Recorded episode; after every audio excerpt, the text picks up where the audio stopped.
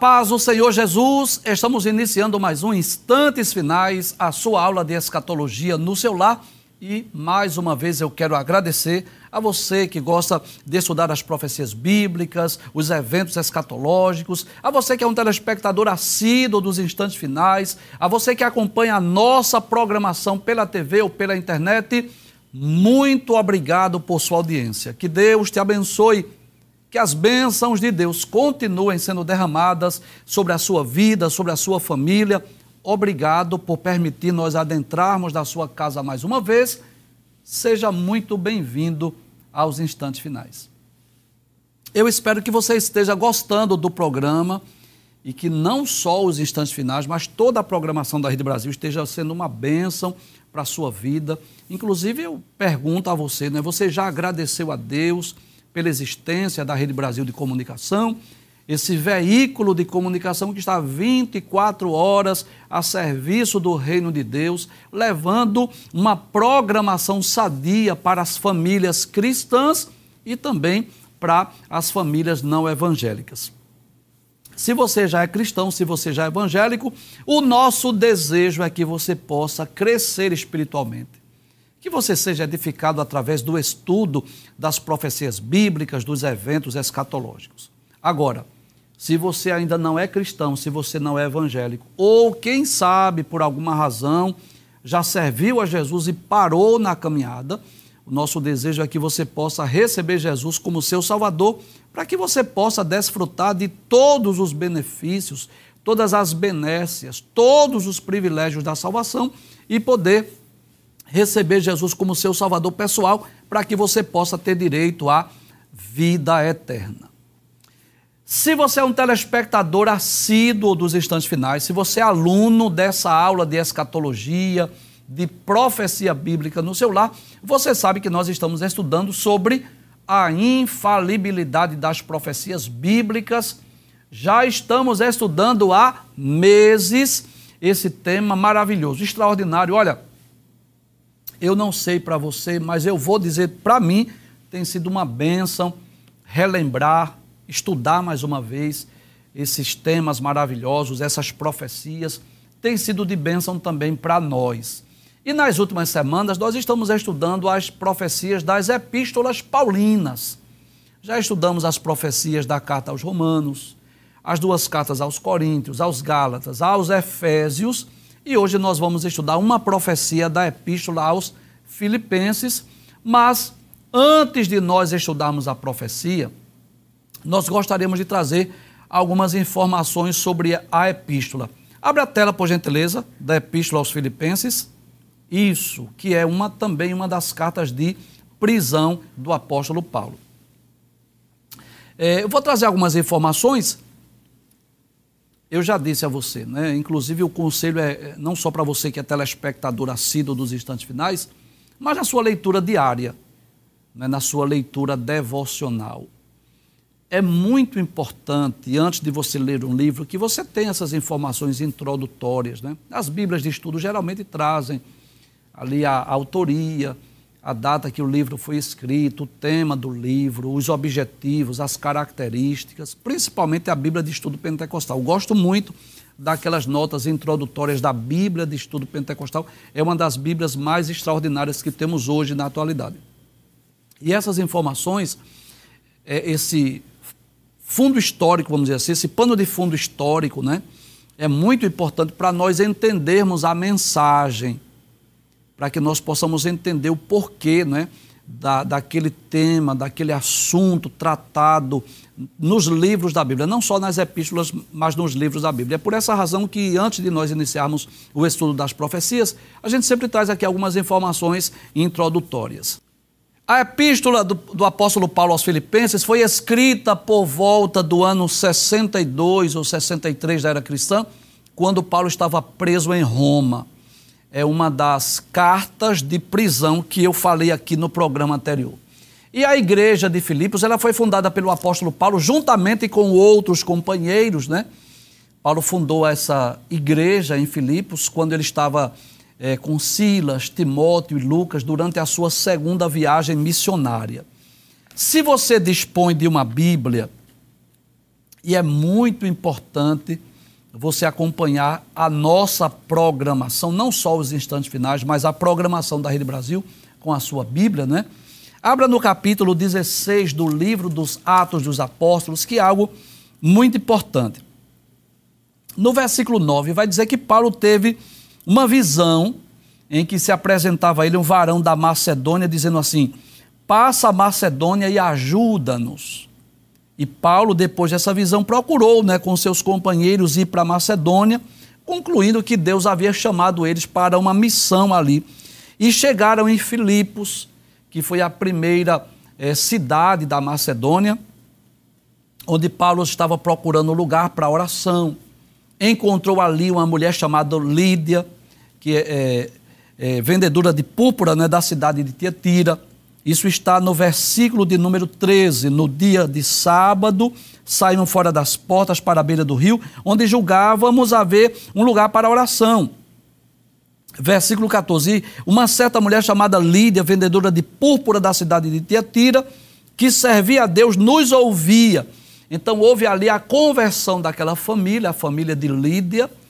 Também nos versículos de número 16 a 18, Paulo expulsou um demônio de uma jovem que tinha um espírito de adivinhação, aquela jovem que dizia assim: Esses homens que vos anunciam o caminho da salvação são servos do Deus Altíssimo.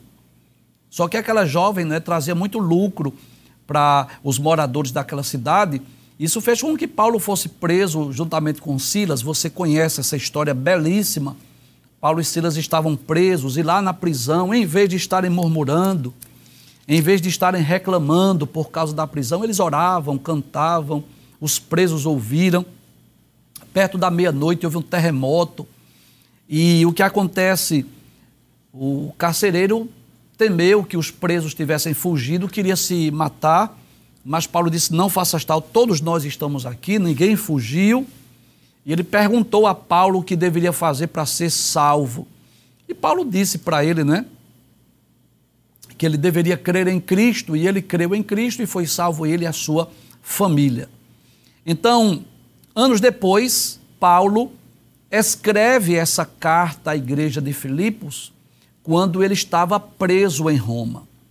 É interessante nós observarmos que esta é considerada ou conhecida como a carta da alegria Paulo escrevendo aos Filipenses, ele vai dizer que as suas prisões serviram de proveito para o evangelho. Ele disse que a guarda pretoriana ouviu a mensagem do evangelho, que muitos cristãos, sabendo da prisão de Paulo, começaram a evangelizar, a pregar o evangelho também. E Paulo entende e nos ensina uma grande lição, uma grande verdade que nós podemos extrair dessa epístola que nada acontece em nossa vida por obra do acaso. Tudo tem um propósito, tudo tem um objetivo, né? É muito bela essa história, porque duas vezes Paulo queria pregar o evangelho na Ásia, desejava ir para Bitínia, evangelizar. O Espírito de Jesus não lhe permitiu, mas quando Paulo teve essa visão desse jovem dizendo: passa a Macedônia e ajuda-nos, Paulo vai para Filipos, a, a primeira cidade da Macedônia, se converte a família de Lídia, depois a jovem que tem o espírito de adivinhação foi liberta, depois Paulo foi preso, foi espancado, ele e Silas foram açoitados, mas isso resultou em salvação, em conversão da família do carcereiro e com certeza alguns presos foram salvos também. Então depois Paulo está preso. Que coisa interessante. E em vez de Paulo estar ali lamentando, murmurando, reclamando, né? dizendo assim: eu estou muito triste porque estou preso aqui. Não, não, não, não. Paulo aproveita aquele momento para pregar o evangelho. Os guardas que faziam ali o, o turno, né? Eh, guardando a prisão, Paulo aproveitava para pregar para eles. Paulo escreve a carta aos crentes de Filipe dizendo assim: olha, a minha prisão serviu de benefício, de proveito para o evangelho. Muitas pessoas começaram a pregar o evangelho. Ou seja, nada na nossa vida é obra do acaso. Deus tem os seus planos, Deus tem os seus propósitos, Deus tem os seus objetivos. Às vezes somos levados para um lugar que nós não queríamos ir.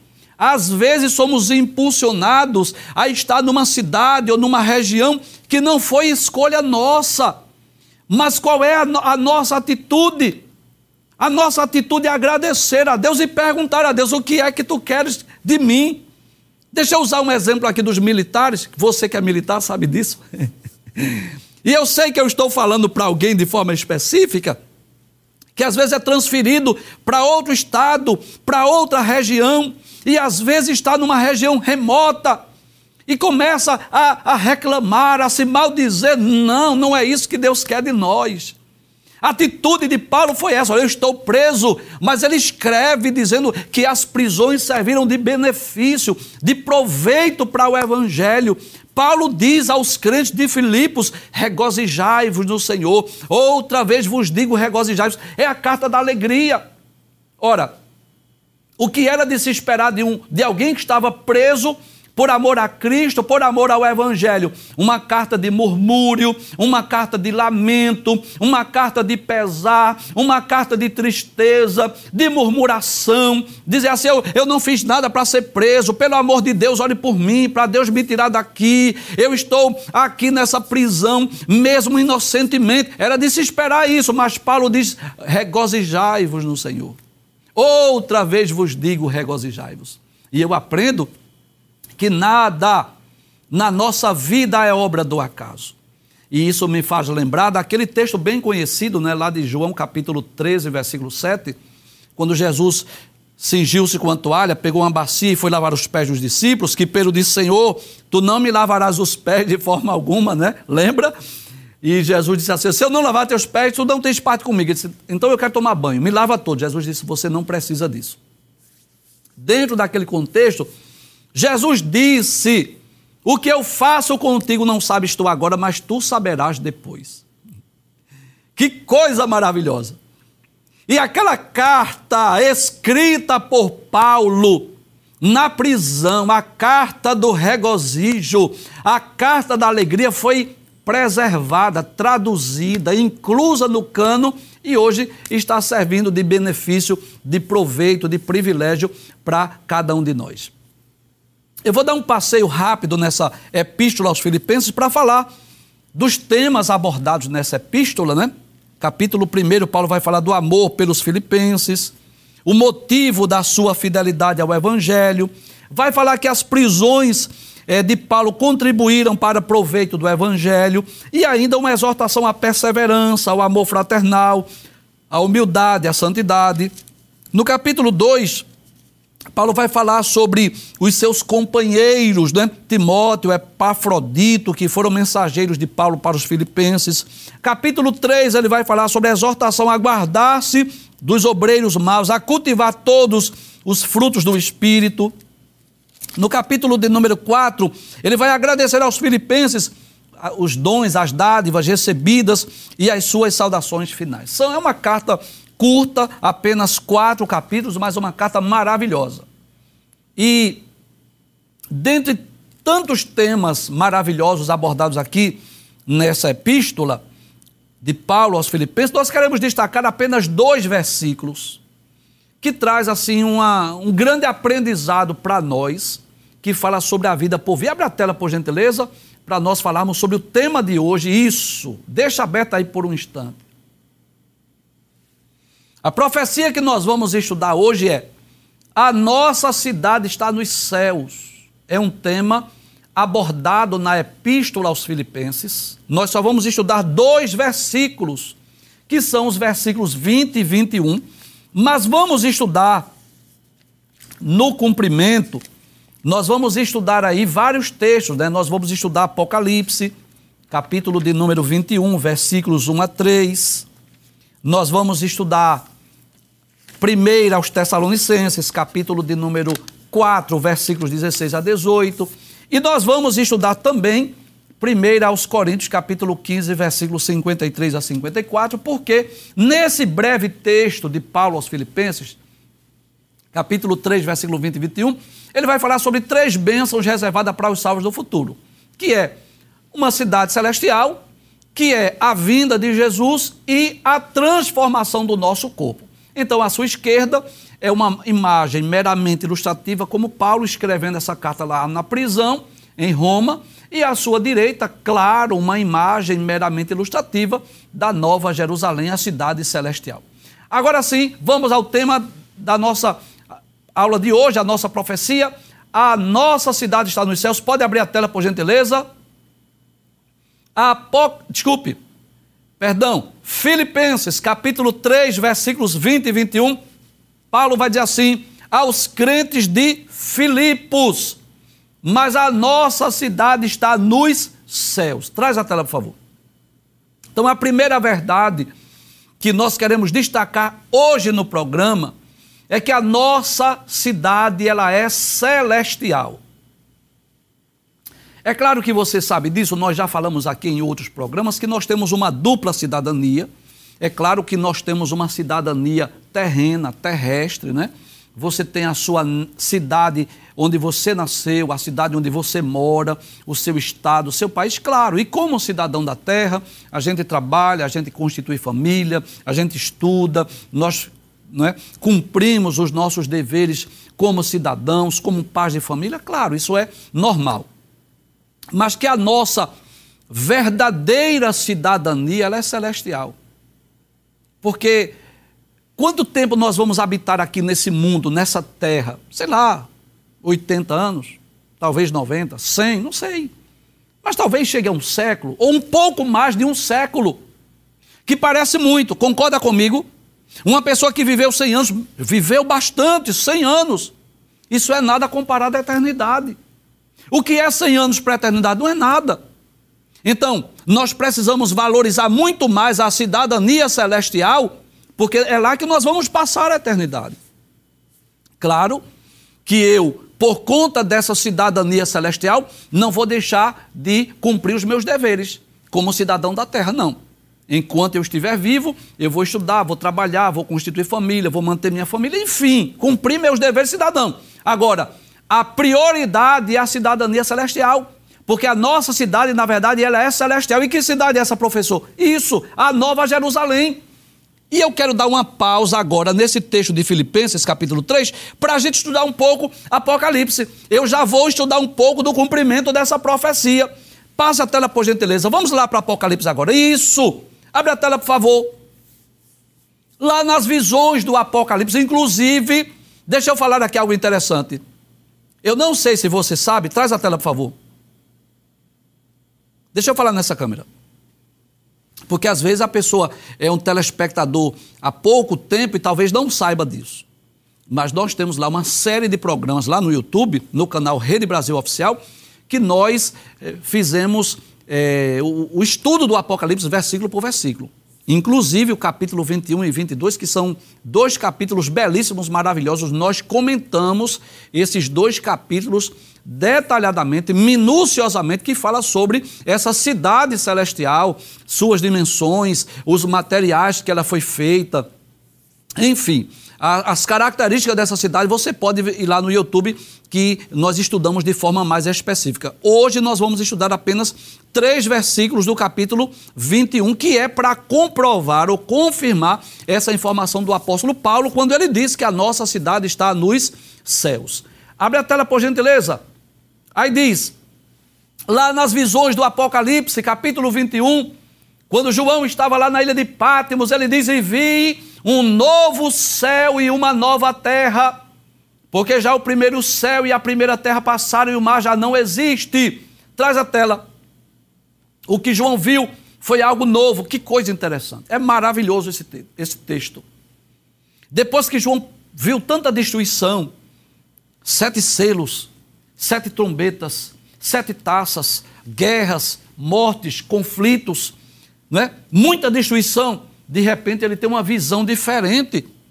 Porque a partir do capítulo 6, o que ele vai ver é uma série de, de, de juízos, tragédias, coisas ruins, sofrimento, morte. Mas a partir do capítulo 21, ele vai concluir o livro do Apocalipse. Ele diz assim: Eu vi um novo céu e uma nova terra. Eu já falei aqui, mas eu vou repetir. Não creio que seja um novo planeta, mas uma restauração do planeta Terra. Deus vai restaurar depois que a terra for parcialmente destruída, no período da grande tribulação, Deus vai restaurar essa terra. E João vê algo novo, algo diferente. Ele diz: o céu é diferente, é um novo céu. Ele diz: é uma nova terra. Aí você pode dizer, mas professor, não está dizendo que é novo? Sim, mas no sentido de restauração. É como você que leva um carro para fazer lanternagem de pintura e depois que o carro sai da oficina limpinho, bonitinho, você diz assim: o carro está novo. Não é, é o mesmo carro.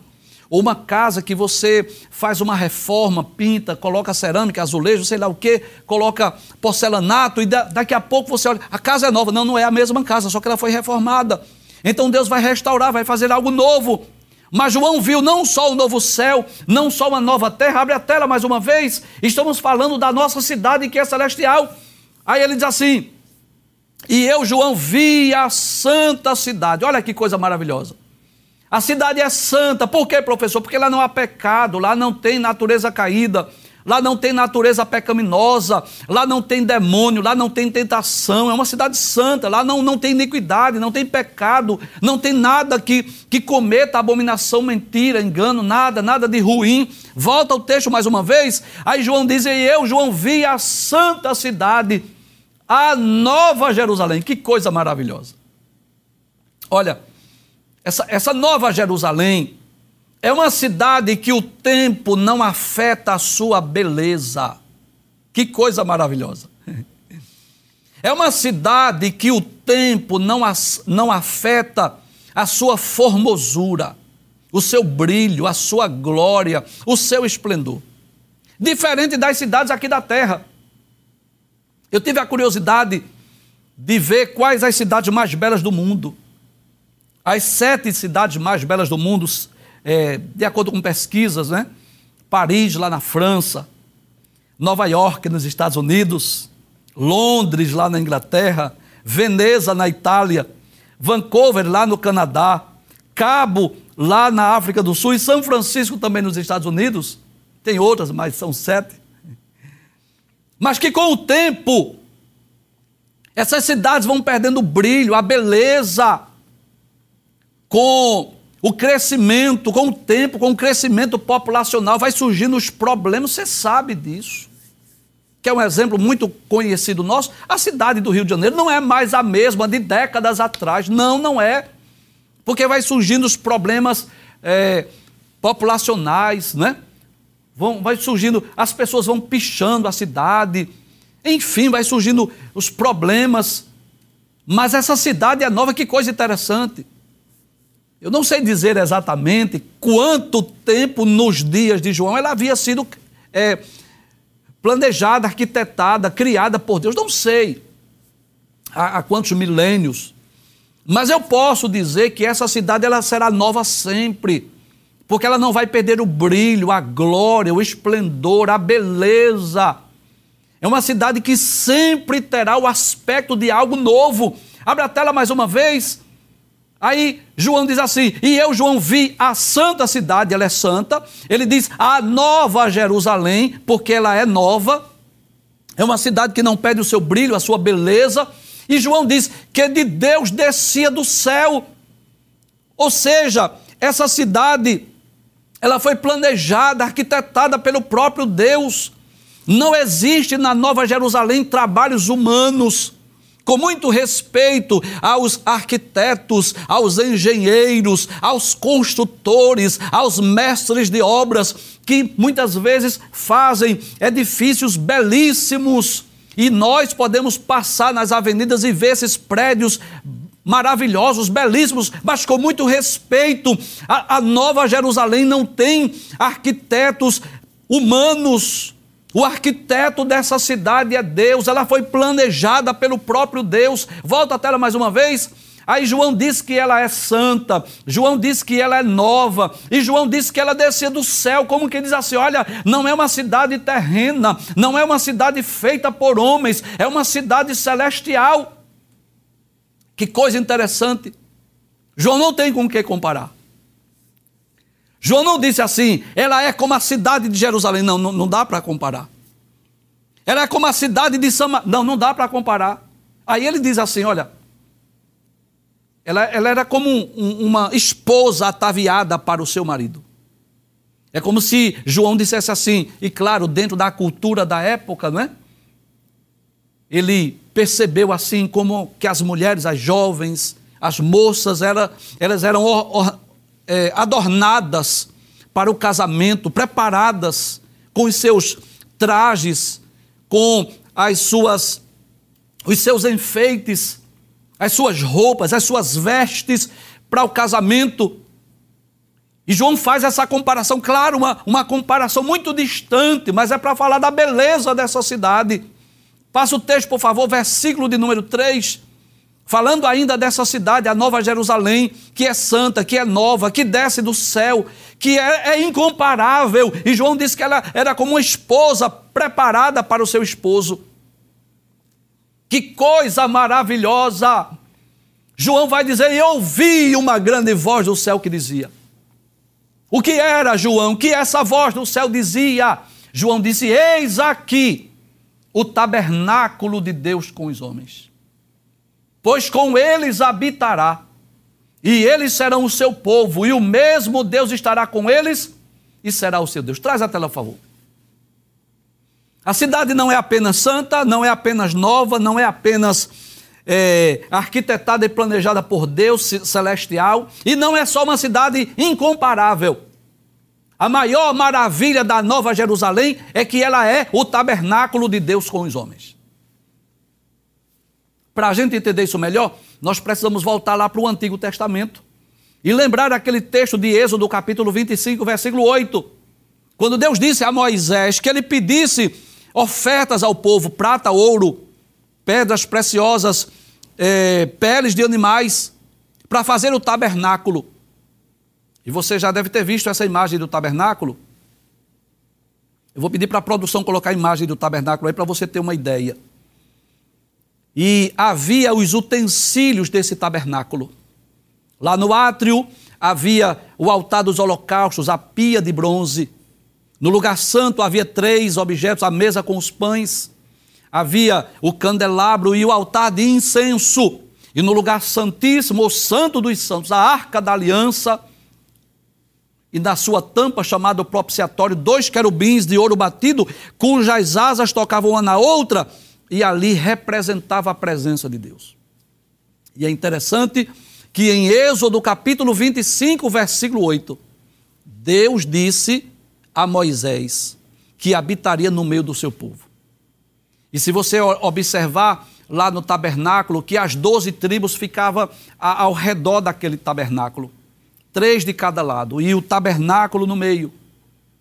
E quando o hebreu saía de manhã da sua tenda, a primeira coisa que ele via no centro do acampamento era o tabernáculo, símbolo da presença de Deus. Era Deus dizendo assim: Eu estou entre vocês, eu estou no meio de vocês. Mas que coisa interessante. João vai dizer que a nova Jerusalém, ele ouviu uma voz dizendo: Eis aqui o tabernáculo de Deus com os homens, pois com eles habitará.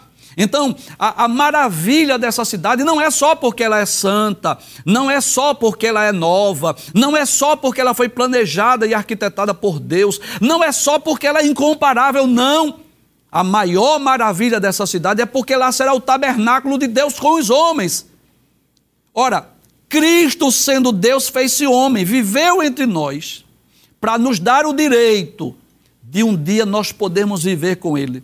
Então nós vamos habitar nessa cidade maravilhosa que é o tabernáculo de Deus com os homens. Volta para Filipenses, por favor, agora. Paulo diz assim: a nossa cidade está nos céus. Já falamos sobre isso, mas veja que coisa interessante. Paulo vai dizer aos crentes de Filipo, de Filipos, donde também esperamos um Salvador, o Senhor Jesus Cristo. Que coisa maravilhosa. Abre a tela. Paulo está dizendo assim. Paulo fala da Nova Jerusalém, dessa cidade celestial, mas ele diz que de lá, do céu, descerá o Senhor, o, o Senhor Jesus Cristo. E você deve lembrar que no capítulo 1, versículos 9 a 11, lá do livro dos Atos dos Apóstolos, quando Jesus foi assunto aos céus, 40 dias após a sua ressurreição, 40 dias a, a, a, após a sua ressurreição, que Jesus foi oculto à vista dos discípulos, que apareceram dois varões de branco, dois seres angelicais, dizendo assim: varões galileus, por que olhais para os céus? Esse Jesus que foi recebido em cima no céu há de vir, como para o céu vistes ir. Então, há uma promessa, o próprio Jesus prometeu isso. Você lembra de João capítulo 14? Jesus disse: Não se turbe o vosso coração, crede em Deus, crede também em mim. Na casa de meu pai há muitas moradas, porque se não fosse assim eu vos teria dito, pois vou preparar-vos lugar. E quando eu for e vos preparar lugar, eu virei outra vez e vos levarei para mim mesmo, para que onde eu estiver, estejais vós também. Então há muitas promessas acerca da vinda de Jesus.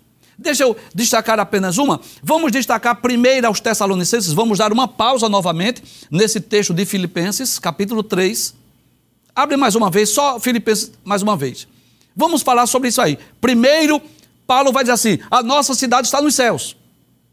Segundo lugar, Paulo vai dizer, vai dizer donde também esperamos o Salvador. Quem é esse Salvador, Paulo? Sim, claro, o Senhor Jesus Cristo.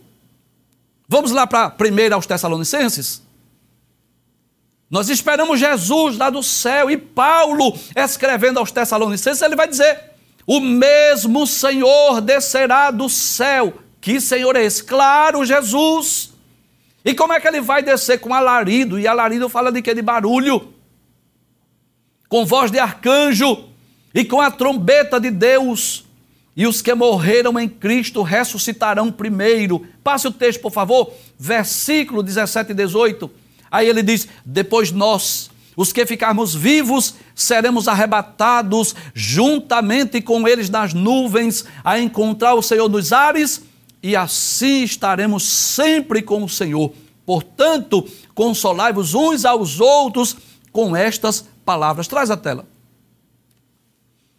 Paulo traz a lembrança dos crentes de Filipos, que a vida cristã não nos isenta de luta, de prova.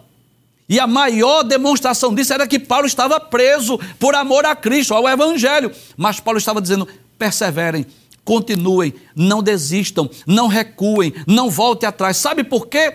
Três razões. Primeira razão: a nossa cidade é celestial, a nossa cidade está nos céus. Segunda razão, é de lá que nós estamos esperando o Salvador, o Senhor Jesus Cristo. Paulo estava dizendo aos crentes de Filipos: olha, perseverem, permaneçam firmes, não recuem, não voltem atrás, porque nós temos uma cidade que é celestial. E nós temos também a promessa da volta de Cristo. Jesus vem nos buscar, Jesus vai voltar para vir nos buscar. Volta, por favor, o texto de Filipenses. E o que vai acontecer, Paulo? quando Cristo descer dos céus, na ocasião que ele virá nos buscar. Olha aí a promessa. Paulo diz assim: que Cristo transformará o nosso corpo abatido. Como assim? Por que abatido? Claro, traz a tela, por favor. Porque esse corpo é frágil, é sujeito às doenças, é sujeito às decomposições, é sujeito às anomalias ao reflexo da idade, você sabe disso. Você vai percebendo que com, com o passar do tempo, a beleza física ela vai se esvaindo, vai indo embora. Vai vindo as limitações do corpo. Você sabe, qualquer ser humano experimenta isso. Claro que uns mais, outros menos, mas todo mundo experimenta isso. As limitações do corpo. Aí Paulo diz assim aos crentes de Filipos: Olha, eu quero falar aqui a vocês de três promessas gloriosas. E quais são, Paulo? Primeiro, a nossa cidade está no céu. Nossa cidadania celestial. Segundo, é de lá do céu que vem o Senhor Jesus. Terceiro, quando Cristo voltar, ele vai transformar o nosso corpo abatido. Sabe o que significa isso? Que aqui, se, por exemplo, eu tenho um problema visual, eu tenho que usar óculos, eu não vou precisar usar mais óculos. Ninguém no céu vai precisar usar amuletas ou cadeira de roda, nada, nada, nada. Nós, esse corpo abatido será transformado. Abre o texto mais uma vez. Veja o que Paulo diz: transformará o nosso corpo abatido.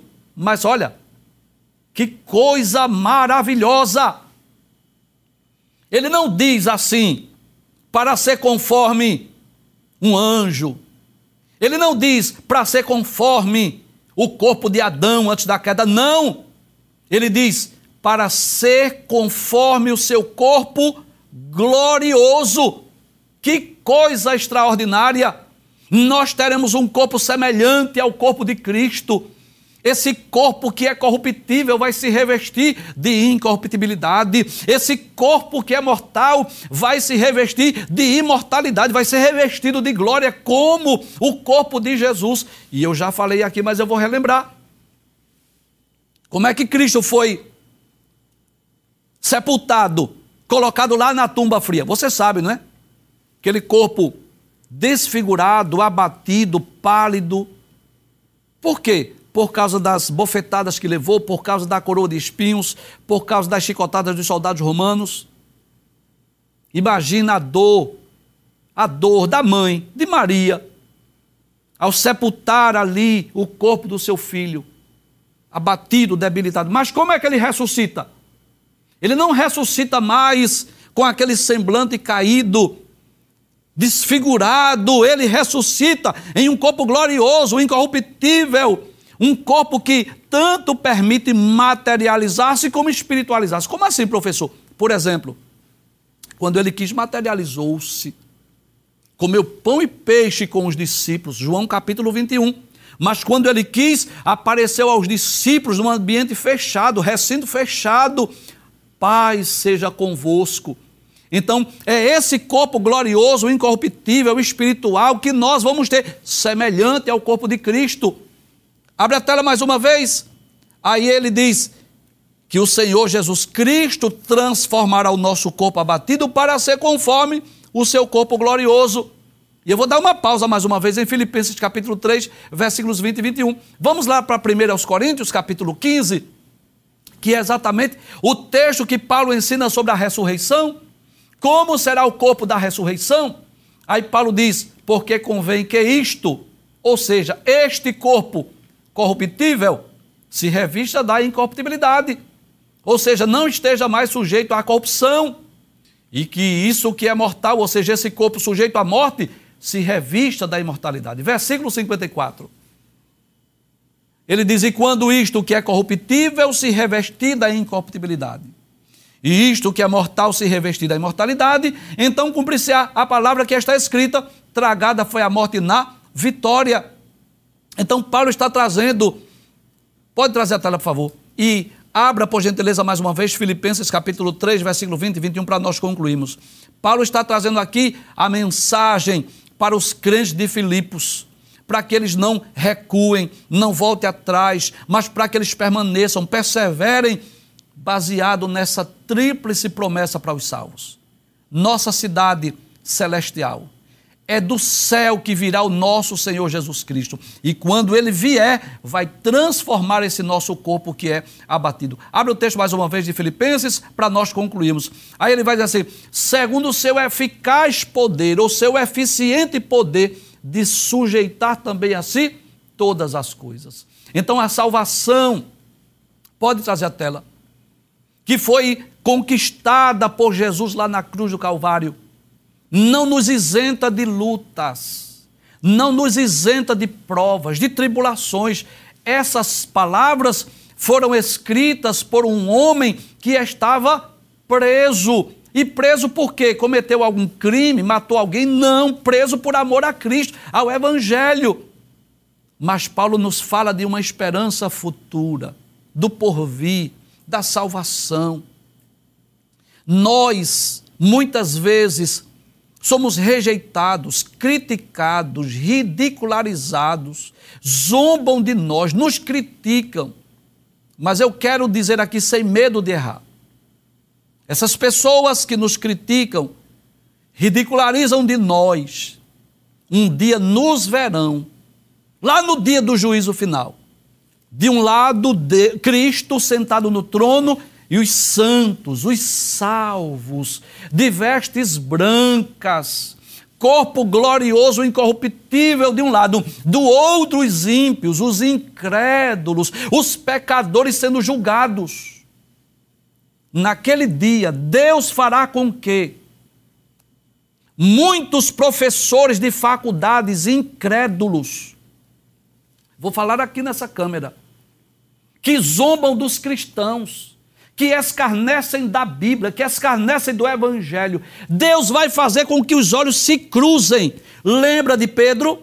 Quando Jesus estava sendo julgado, que Pedro negou, que os olhos de Jesus e o de Pedro se cruzaram, o olhar que Jesus olhou para Pedro e Pedro olhou para Jesus, pronto, vai ocorrer no juízo final. Os salvos de um lado, os ímpios e os incrédulos do outro, e os olhares vão se cruzar. E é aí que eu, eu, vou, eu vou repetir essa frase mais uma vez. Agora, por favor, não interprete mal. No final desta vida, todos serão crentes. Agora, nem todos serão salvos. Mas no final da vida, quer seja após a morte, quer seja lá no juízo final, todos vão entender. A Bíblia é um livro verdadeiro. A Bíblia fala a verdade. Só que para muitos, infelizmente, será tarde demais. Então vamos não é, nos agarrar, permita-me usar essa expressão, vamos nos agarrar a essa tríplice promessa. Nossa cidade é celestial é do céu que vem Jesus. E quando ele voltar, ele vai transformar o nosso corpo abatido para ser conforme o seu corpo glorioso.